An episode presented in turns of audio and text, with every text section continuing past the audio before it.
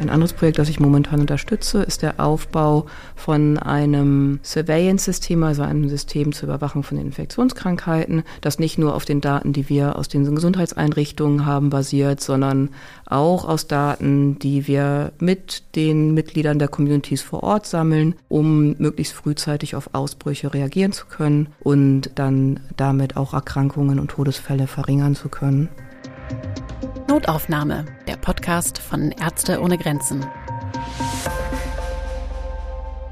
Herzlich willkommen, liebe HörerInnen. Mein Name ist Christian Konradi. Ich bin Podcast-Produzent und Moderator. Herzlich willkommen auch von mir. Ich bin Christian Katzer, Geschäftsführer von Ärzte ohne Grenzen in Deutschland.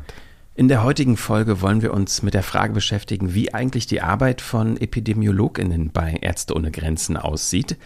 Einigen von Ihnen dürften diese Expertinnen ja seit der Covid-19-Pandemie gelegentlich in den Medien begegnet sein. Epidemiologinnen befassen sich nämlich mit den Ursachen der Verbreitung und auch den Folgen von Krankheiten, eben wie zum Beispiel bei einer Pandemie. Das alles kann uns aber unser heutiger Gast bzw. unsere Gästin viel besser erklären. Äh, bei uns im Studio begrüße ich Anna Kühne, die als epidemiologische Beraterin für Ärzte ohne Grenzen hier in Berlin arbeitet. Und sie berät dabei auch Teams in verschiedenen Projektländern und besucht sie auch immer wieder mal für ihre Arbeit. Das Land, äh, zu dem sie am meisten arbeitet, ist die Zentralafrikanische Republik. Und an diesem Beispiel wird sie uns auch heute ihre Arbeit erklären. Schön, dass du heute da bist, Anna. Grüß dich. Ja, vielen Dank für die Einladung. Ich freue mich. Hallo Anna. Anna, ich muss ja zugeben, ähm, mehr als so eine grobe Vorstellung, die noch im Hinterkopf ist aus Zeiten der Pandemie, habe ich tatsächlich nicht, was äh, die Arbeit einer Epidemiologin ausmacht. Kannst du uns vielleicht nochmal ähm, updaten und mich vor allen Dingen auch, was äh, diese Arbeit eigentlich alles umfasst, die du da machst? Ja, gerne, danke schön. Also im Wesentlichen beschäftigen sich Epidemiologen damit, welche Menschen in der Bevölkerung von welchen Erkrankungen betroffen sind und welche Risikofaktoren die haben. Insgesamt geht es darum, in der humanitären Hilfe jetzt in diesem Fall die Intervention, die wir machen, effektiver zu machen und auf eine gute Datengrundlage zu stellen oder eine gute Evidenz herzustellen, sagt man. Das heißt, wir wollen sicherstellen, dass die am meisten betroffenen Gruppen und auch die wichtigsten Gesundheitsprobleme adressiert werden. Und wir wollen dann natürlich auch prüfen, ob die Gesundheitsangebote, die wir machen, tatsächlich die Gesundheit verbessern oder die Gesundheit der Bevölkerung verbessern und Probleme wie ungleiche Zugänge zur Gesundheitsversorgung nicht noch vergrößert werden. Das ist wichtig, damit wir die humanitäre Hilfe ethisch gut gestalten können und auch effektiv gestalten können. Und man versucht dabei ganz konkret äh, zum Beispiel Ausbrüche von Krankheiten zu verhindern oder frühzeitig zu entdecken, wir werten außerdem Surveillance-Daten aus. Das sind Daten, die erhoben werden zu Infektionskrankheiten, um zu schauen, in welcher Häufigkeit die vorkommen und ob es vielleicht Ausbrüche gibt. Außerdem evaluieren wir natürlich Maßnahmen von Ärzte ohne Grenzen und forschen daran, wie man die Interventionen, die Ärzte ohne Grenzen durchführt, noch verbessern kann. Und ich unterstütze jetzt, wie gesagt, als epidemiologische Beraterin das Berliner Büro und unterstütze von hier aus einige Projekte bei eben diesen Fragen. Äh, dafür besuche ich die Projekte gelegentlich, wenn es klappt. Hauptsächlich bin ich aber hier und die eigentliche Arbeit machen die Kolleginnen vor Ort. Ich unterstütze nur. Wir gucken ja auch immer so ein bisschen ähm, in den Hintergrund äh, unserer Gästinnen und äh, da würde mich mal interessieren, wie kommst du eigentlich dazu, Epidemiologin werden zu wollen? Ich bin äh, von Haus aus Ärztin und habe als Ärztin an der Thai-Burma-Grenze mal gearbeitet und hatte dort Patienten, die immer wieder mit sehr ähnlichen Erkrankungen gekommen sind, so dass man fast täglich mit gleichen Erkrankungsbildern befasst war, die auf den gleichen Infektionskrankheiten beruhten, auf den gleichen Lebensbedingungen.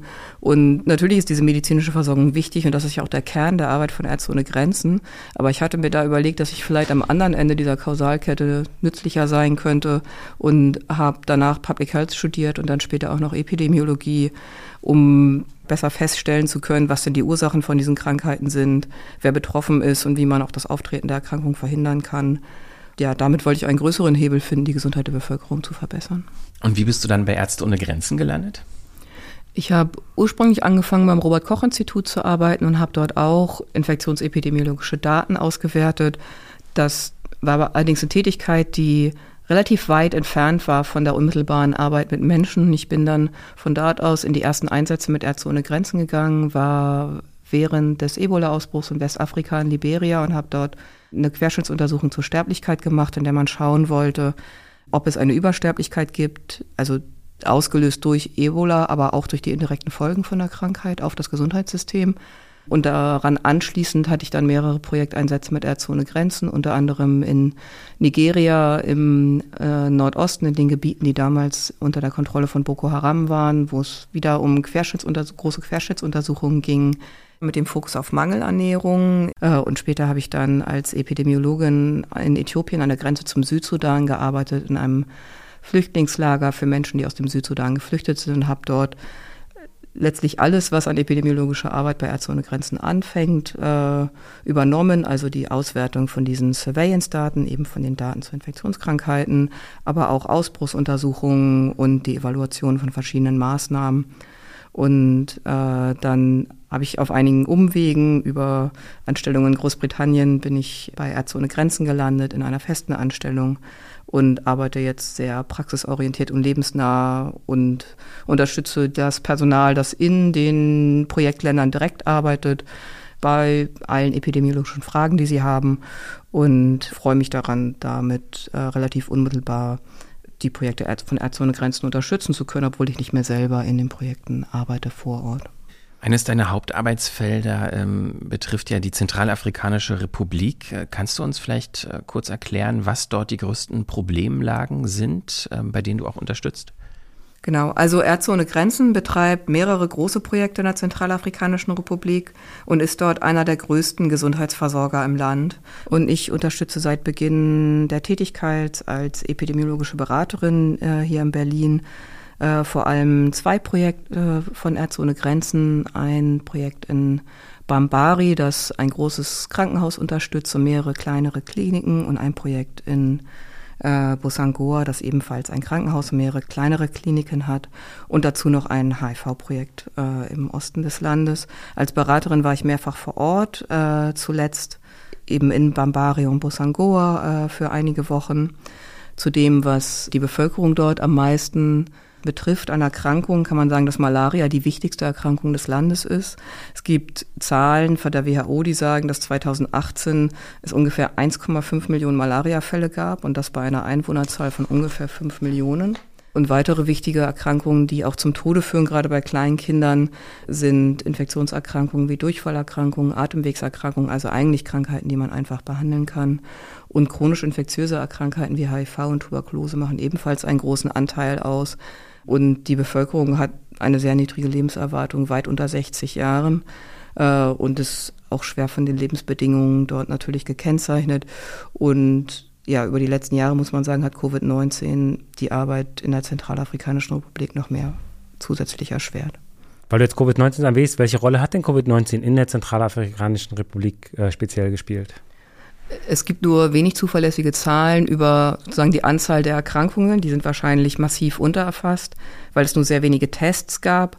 Insgesamt gab es wahrscheinlich weniger schwere Fälle, als es sie hier gab, aber die Situation ist wirklich nur schwer mit der Lage in Deutschland vergleichbar.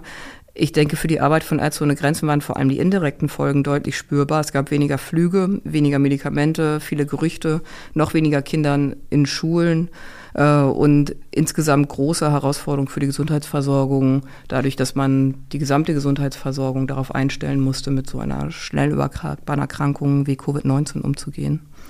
Zu dem Punkt haben wir auch eine Aufnahme, eine Aussage von Dr. Fidele Kitakossil, dem Leiter des Triage-Teams und der Pädiatrie im Krankenhaus von Barbari. Er behandelt täglich zahlreiche Patientinnen wegen Malaria und Durchfall und sagte uns hier etwas zur Rolle von Covid-19 im Jahr 21.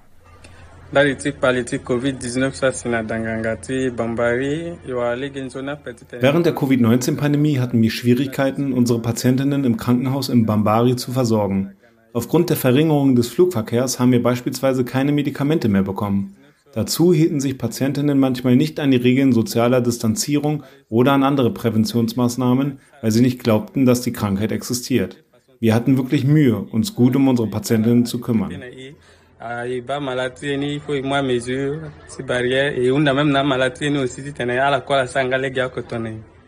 Ja, das ähm, haben wir hier auch leider immer mal wieder von einigen Menschen gehört, ähm, diese Annahme. Aber natürlich kann man das äh, nicht vergleichen mit der Lage hier in Deutschland. Das haben wir auch vorher gerade schon von dir gehört, Anna.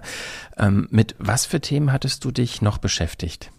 Ich unterstütze das Team vor Ort äh, derzeit vor allem dabei, ein HIV-Programm, das Ärzte ohne Grenzen, zusammen mit dem Gesundheitsministerium über viele Jahre gemeinsam geleitet hat, an das Gesundheitsministerium vollständig zu übergeben. In dem Programm äh, unterstützen sich Patientinnen gegenseitig und gleichen so ein Stück weit die Tatsache aus, dass Arztbesuche und Kontrolltermine nur sehr selten möglich sind aufgrund der Sicherheitslage. Da machen wir derzeit eine ganz spannende Evaluation zusammen mit den Patientinnen.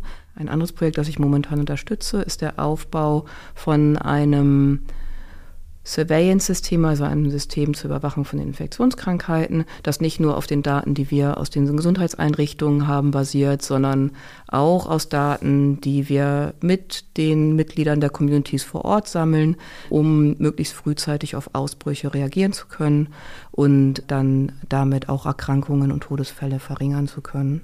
Ich glaube, an dieser Stelle äh, kann es auch nicht schaden, noch ein paar mehr Hintergrundinformationen zur äh, Lage in der Zentralafrikanischen Republik zu hören. Wir haben hier einen äh, Einspieler vorbereitet. Seit Jahren befindet sich die Zentralafrikanische Republik in einer schwierigen Lage. Es ist eines der ärmsten Länder der Welt. Das Gesundheitssystem kann die Versorgung von großen Teilen der Bevölkerung nicht gewährleisten. Gewaltsame Auseinandersetzungen führten außerdem dazu, dass rund 1,5 Millionen Menschen als Vertriebene im eigenen Land leben oder in die Nachbarländer flohen. Ärzte ohne Grenzen ist seit 1997 im Land im Einsatz.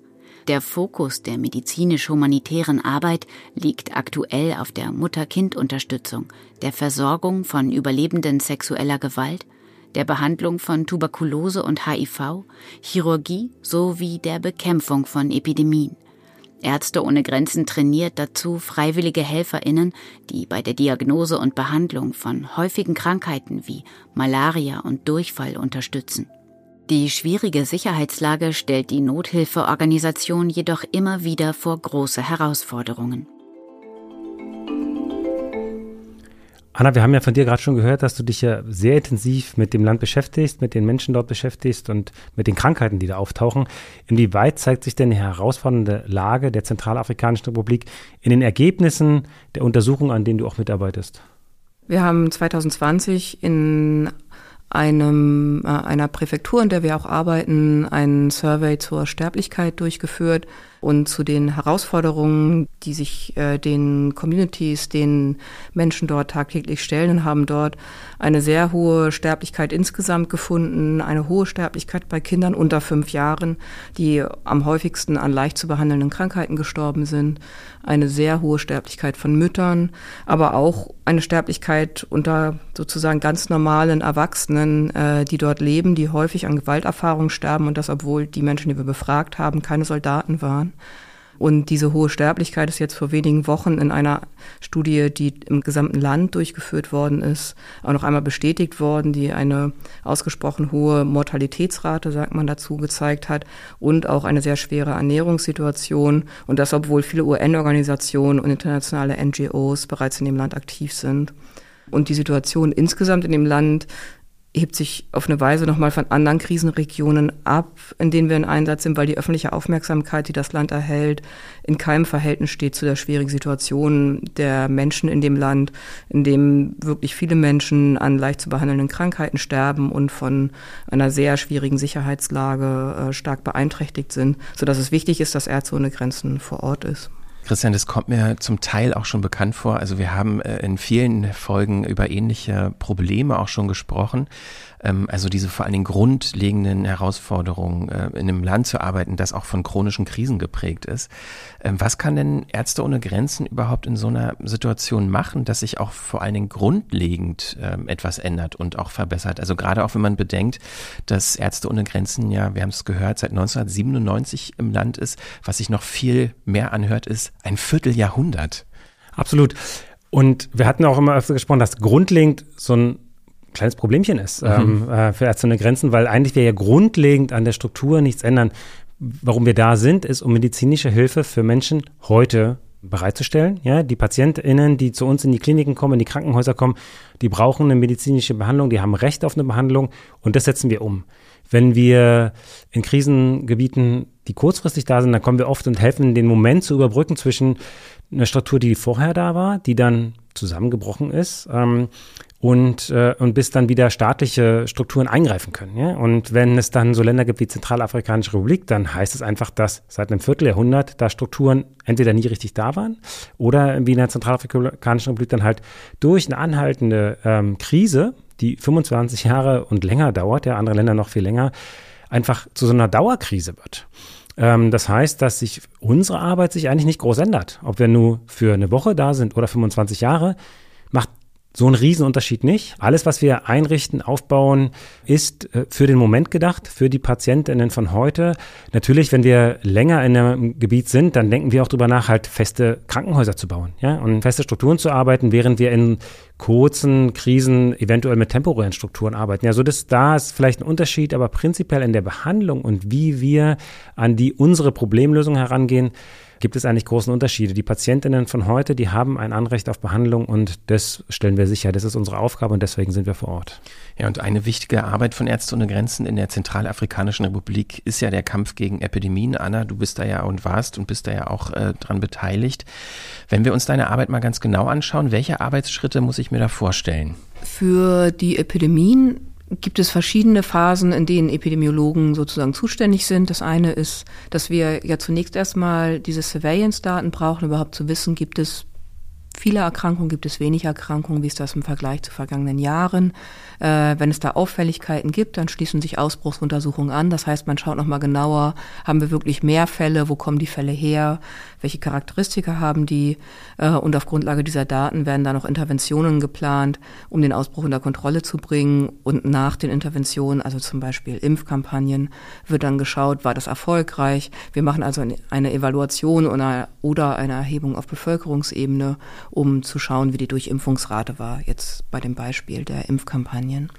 Anna, kannst du für uns beide ähm, und vielleicht auch für die HörerInnen, die äh, eher so ein laienhaftes medizinisches Wissen haben und epidemiologisch natürlich noch weit weg sind, mit dem ersten Schritt anfangen, dem Sammeln von Gesundheitsdaten der Bevölkerung, nicht unbedingt nur in Ausbrüchen, sondern auch prinzipiell in einem Land wie der Zentralafrikanischen Republik.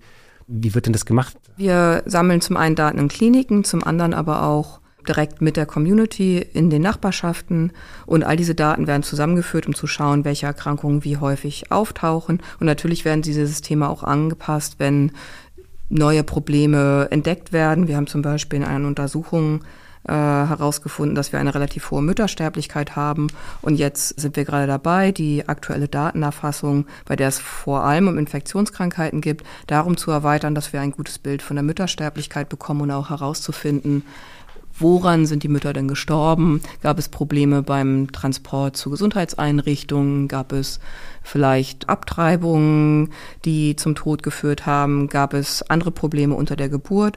Einfach um herauszufinden, was sind Gründe, die dazu beitragen und was kann auch Ärzte ohne Grenzen tun, um da weitere Todesfälle zu vermeiden, sodass wir eben zu den Krankheiten, die uns am wichtigsten erscheinen, Daten erheben in den Communities, in den Kliniken, die werden ausgewertet und so versuchen wir herauszubekommen, was sind die gefährlichsten Krankheiten, woran sterben die Menschen, was sind kleinere Gesundheitsprobleme, wo sind für uns Ansatzpunkte, um die Gesundheit der Menschen zu verbessern.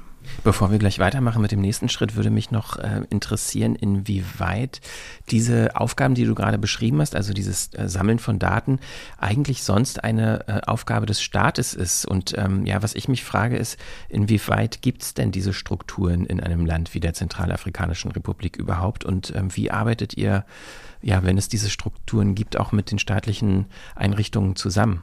Also in der Zentralafrikanischen Republik gibt es natürlich auch äh, ein Gesundheitsministerium und es gibt auch auf Präfekturebene, also das Pendant zu den Ländern in Deutschland, ähm, Einrichtungen des Gesundheitsministeriums und es gibt auch ein Surveillance-System, also ein System, in dem bestimmte Krankheiten definiert sind, die man über die Distrikte oder die Präfekturen an die Zentrale in Bangui, der Hauptstadt, melden soll. Das macht Ärzte ohne Grenzen auch, dass wir die Krankheiten, die meldepflichtig sind, über diesen beschriebenen Meldeweg äh, an das Gesundheitsministerium melden. Das Gesundheitsministerium ist natürlich auch die erste Institution, die in der Pflicht ist, diese Daten auszuwerten und äh, da auch Interventionen zu planen. Das wird in Ländern wie der Zentralafrikanischen Republik sehr häufig sehr eng mit den großen Akteuren der medizinischen Versorgung gemeinsam gemacht. In dem Fall sind das zum einen große internationale NGOs wie Ärzte ohne Grenzen, aber auch UN-Organisationen, die dann gemeinsam schauen, wer wo bereits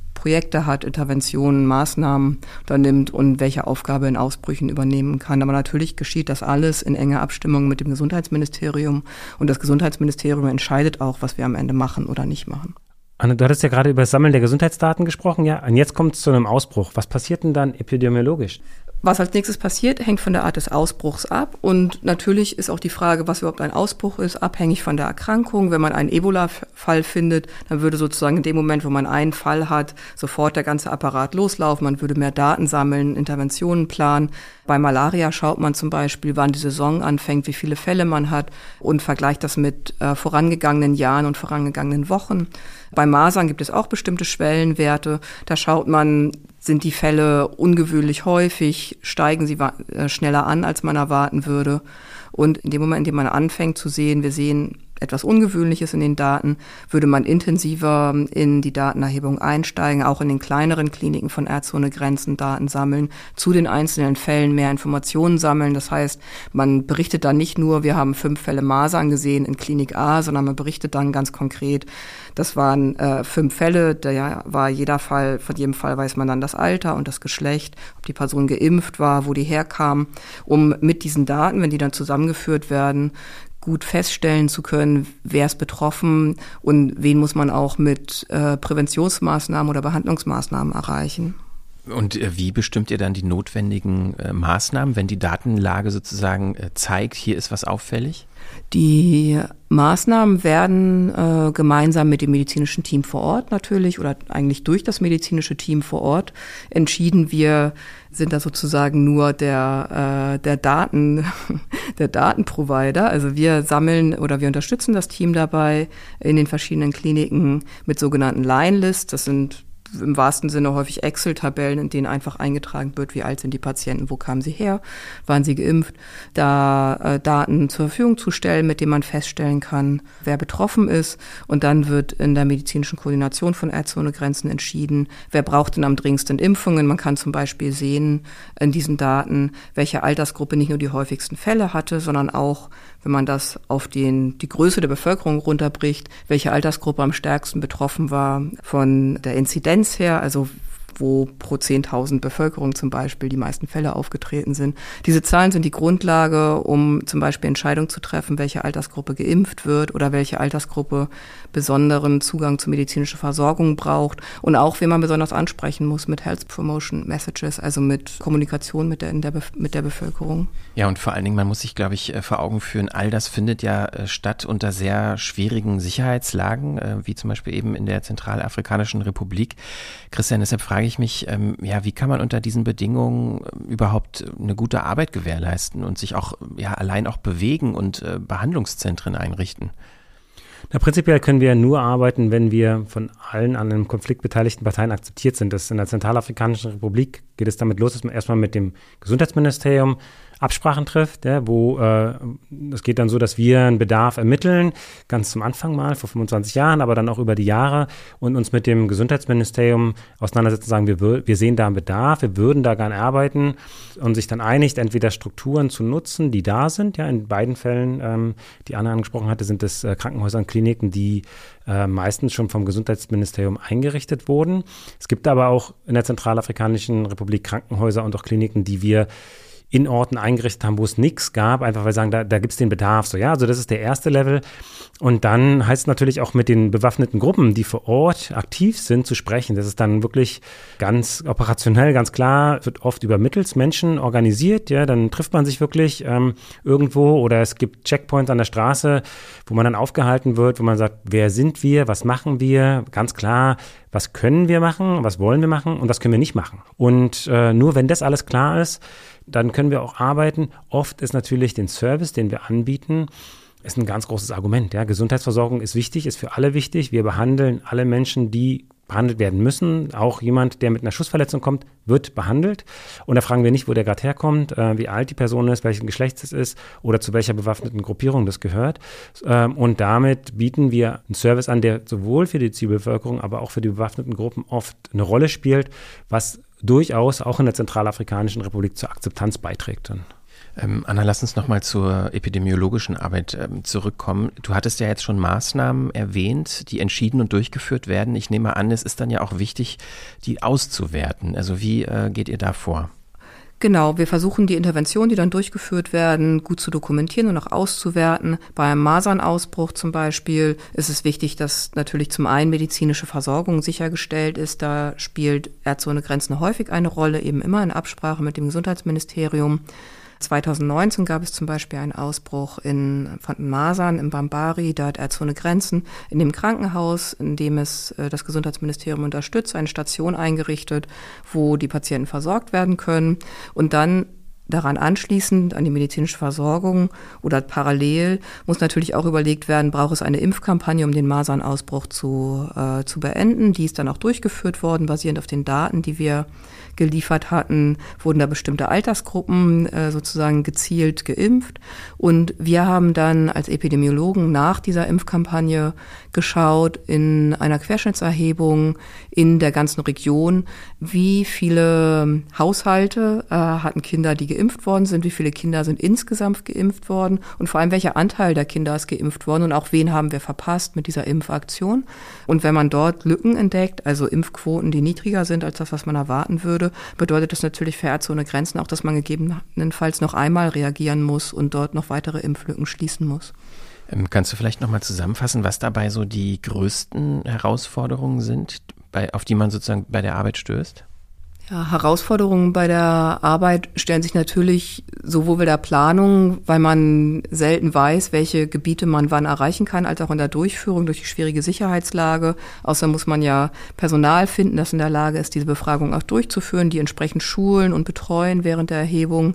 Insgesamt haben die Arbeiten aber uns trotz der Herausforderungen, auch manchmal der spontanen Veränderungen des Studiendesigns, die notwendig waren, ganz nützliche Informationen gebracht. So konnte man zum einen die Impfquote feststellen, aber zum Beispiel auch in der Zentralafrikanischen Republik bei einer der Impfkampagnen kam heraus, dass wir einige Dörfer tatsächlich verpasst hatten, im wahrsten Sinne des Wortes, da die Impfkampagne am Markttag stattfand und dann die Mütter mit ihren Kindern nicht zum Impfen gekommen sind, weil es für die eine ökonomische Notwendigkeit ist, dass die zum Markt gehen und dort Sachen kaufen und verkaufen. Und so können diese Forschung, die wir machen, so ganz unmittelbar dazu beitragen, auch im Kleinen und im Detail die Arbeit noch zu verbessern. Insgesamt muss man natürlich sagen, dass in so einem Setting die Sicherheitslage so prekär ist und aber auch die Möglichkeit überhaupt Personal zu finden, das in der Lage ist, das durchzuführen, dass es große Herausforderungen sind, da Studien durchzuführen. Und die werden natürlich auch nur durchgeführt, wenn wir die unbedingt brauchen für unsere ja, um zu planen, was wir machen können. Vielleicht noch eine kleine Geschichte, Anna, die du, weil du es gerade erwähnst, äh, dass ja auch immer in Zusammenarbeit mit der lokalen Bevölkerung und zum Nutzen der lokalen Bevölkerung sein soll. Du hattest auch das HIV-Projekt im Land erwähnt. Äh, es gibt immer wieder Gruppen in der Bevölkerung, die sich gegenseitig unterstützen, die aber auch die Arbeit letztendlich direkt und indirekt vom Ärzte ohne Grenzen, in dem Fall der, der Gesundheitsprovider sozusagen, unterstützen. So hatten wir zum Beispiel eine Selbsthilfegruppe von HIV-AIDS-PatientInnen aufgebaut, die die anderen Patientinnen einfach unterstützt haben, an regelmäßige Medikamenteneinnahme zu denken, ähm, dafür zu sorgen, dass sie zum Beispiel zu den Kliniken kommen könnten, weil es ja wirklich Zentralafrikanische Republik ein Land ist, was sehr rural ist, also viele kleine Dörfer, die verstreut sind, wo, wo es auch schwer fällt, für Ärzte ohne Grenzen halt in allen Dörfern präsent zu sein und wir die Patientinnen oft bitten, kommt doch her. Und wenn man halt HIV-positiv ist, dann braucht man eine lebenslange Behandlung, sprich so alle drei bis sechs Monate. Und da gab es ähm, dann Selbsthilfegruppen, die sich organisiert haben, dass dann halt aus Dorf nur eine Person für sechs oder acht gekommen ist und die Medikamente für alle mitgenommen hat. Das erleichtert es natürlich nochmal immens. Ja, genau, das ist das HIV-Projekt, äh, von dem ich vorhin schon berichtet hatte, das wir gerade evaluieren, um es dann dem Gesundheitsministerium vollständig zu übergeben, endlich, und auch noch Informationen mitgeben zu können, was gut funktioniert hat, was nicht so gut funktioniert hat. Und bei genau dieser Evaluation versuchen wir tatsächlich einen Teil dieser Evaluation mit den Patientinnen selber zu planen und auch durchzuführen, denen also eine relativ aktive Rolle auch in der Forschung dazu geben und auch in der Einordnung der Ergebnisse, die wir dort erheben werden. Celestin, der selber ähm, HIV-Patient äh, ist ähm, und in Carnot lebt, hat uns dazu was erzählt. Meine Frau und ich haben 2008 geheiratet, aber nach zwei Jahren hatten wir es immer noch nicht geschafft, Kinder zu bekommen. Der Arzt schlug vor, mich medizinisch untersuchen zu lassen. Durch den Test erfuhr ich, dass ich HIV-positiv bin. Ich meldete mich dann bei einer von Ärzte ohne Grenzen unterstützten Selbsthilfegruppe an. Dort erhalte ich viele Ratschläge und psychologische Unterstützung. Jeder erzählt seine Geschichte. Zum Beispiel berichtete einer, dass er schon lange mit der Krankheit lebt, es aber kein Problem ist, weil er regelmäßig seine Medikamente nimmt. So etwas zu hören, stärkt unsere Moral. An dieser Stelle möchte ich auch mal wieder einen kleinen Hinweis in eigener Sache machen. Unsere medizinische Unterstützung, etwa bei dem HIV-Projekt oder bei Impfkampagnen in Ländern wie der Zentralafrikanischen Republik, ist natürlich nur möglich, wenn wir genügend Ressourcen zur Verfügung haben. Daher möchte ich Sie, liebe HörerInnen, gerne bitten, unterstützen Sie die medizinische Arbeit unserer Teams in mehr als 70 Ländern weltweit mit einer Spende. Möglichkeiten zur Spende finden Sie auf www.msf.de-spenden. Der Link ist natürlich auch wieder in den Shownotes. Ähm, und Anna, ich kann mir vorstellen, äh, ja, in der Zeit, in der du jetzt alleine auch in der Zentralafrikanischen Republik zu tun hattest und viele Geschichten von Menschen wahrscheinlich gehört hast, ist dir in deiner Zeit vor Ort auch irgendwie so, ja, so ein Moment in Erinnerung geblieben, der dich besonders bewegt hat? Ähm, ich denke, vor allem sind mir die lokalen Mitarbeiter in Erinnerung geblieben, die ja selber von diesen schweren Bedingungen betroffen sind und da ganz fantastische Arbeit leisten und auch häufig über das hinaus, wofür sie eigentlich angestellt sind. Äh, da fällt mir zum Beispiel ein Mitarbeiter ein, ein, der uns in Bambari begrüßt hatte. Dort hat Ärzte ohne Grenzen eine kleine Blutbank aufgebaut und als es dort äh, in der Umgebung eine Schießerei gab und äh, eigentlich große Aufwärung in dem Krankenhaus war, auch Mitarbeiter und Patienten äh, da evakuiert worden sind, ist er dort geblieben, um die Blutbank zu beschützen. Als wir dort vorbeikamen, kam er zu uns, um sich bei uns zu bedanken, wo ich dachte, der Dank muss eigentlich in die andere Richtung gehen. Ähm, und äh, genau, ich denke, dass da die lokalen Mitarbeiter in aller Regel die wirklich größte Arbeit leisten und ohne die diese, wären diese Projekte nicht möglich auch wenn es natürlich unser Ziel ist, alle unsere Mitarbeitenden immer in gefährlichen Situationen in Sicherheit zu bringen, so ist es aber doch immer die Einzelentscheidung der Einzelnen, ob die Sicherheitssituation sicher für sie ist oder nicht. Und äh, in dem Fall hat der Kollege, der ja auch in der Stadt lebte, sich halt entschieden, bei seiner Familie zu bleiben und damit auch in der Nähe des Krankenhauses. Ein anderes Beispiel ist das Krankenhaus in Bambari. Dort gab es eine sehr engagierte Reinigungskraft, einen Mann, der dort jeden Tag geputzt hat in der Station und mit den Kindern Quatsch gemacht hat. Und ähm, für alle Kinder und auch die Eltern dort, denke ich, eine große Quelle von Hoffnung und Inspiration war. So sind es manchmal auch die Professionen, die eben nicht so im Vordergrund stehen, die einen großen Effekt haben. Also es freut mich sehr, dass du mit den Kolleginnen vor Ort so gute Erfahrungen gemacht hast. Danke jedenfalls, dass du uns deine Arbeit als Epidemiologin erklärt hast und dazu nochmal eine Gelegenheit geboten hast, über die Zentralafrikanische Republik zu sprechen. Ja, und äh, vielen Dank natürlich auch von mir. Dankeschön, danke, dass ich da sein konnte. Liebe Hörerinnen, bevor Sie den Podcast jetzt ausmachen, möchte ich Sie auf die Möglichkeit für Feedback zu unseren Folgen hinweisen. Schreiben Sie uns doch bitte gerne unter notaufnahme.ärzte-ohne-grenzen.de Anregungen, Kritik oder Vorschläge für weitere Folgen. Wir würden uns darüber sehr freuen. Die Mailadresse packen wir natürlich zur Sicherheit auch nochmal in die Shownotes und nicht vergessen, die nächste Episode der Notaufnahme kommt voraussichtlich am 24. Juli, wie immer dem letzten Montag des Monats. Und wenn Ihnen unser Podcast gefällt, dann würden wir uns natürlich auch sehr freuen, wenn Sie ihn in Ihrer Podcast-App positiv bewerten. Am liebsten natürlich mit fünf Sternen, gerne auch mit einem Kommentar. Solche Bewertungen, die helfen uns nämlich dabei, neue HörerInnen auf unsere Inhalte aufmerksam zu machen. Und ähm, ja, damit Sie die nächsten Folgen auf gar keinen Fall verpassen, abonnieren Sie doch diesen Podcast. Ganz einfach. So, das war's von unserer Seite für dieses Mal. Vielen Dank fürs Zuhören und bis zum nächsten Mal. Und vor allen Dingen auch nochmal Danke an Anna und Tschüss. Dankeschön, Tschüss. Danke, Anna. Tschüss. Notaufnahme, der Podcast von Ärzte ohne Grenzen. Redaktion und Projektleitung Sebastian Beer, Yvonne Beckers und Nina Bansbach. Aufnahmeleitung und Produktion Christian Konradi.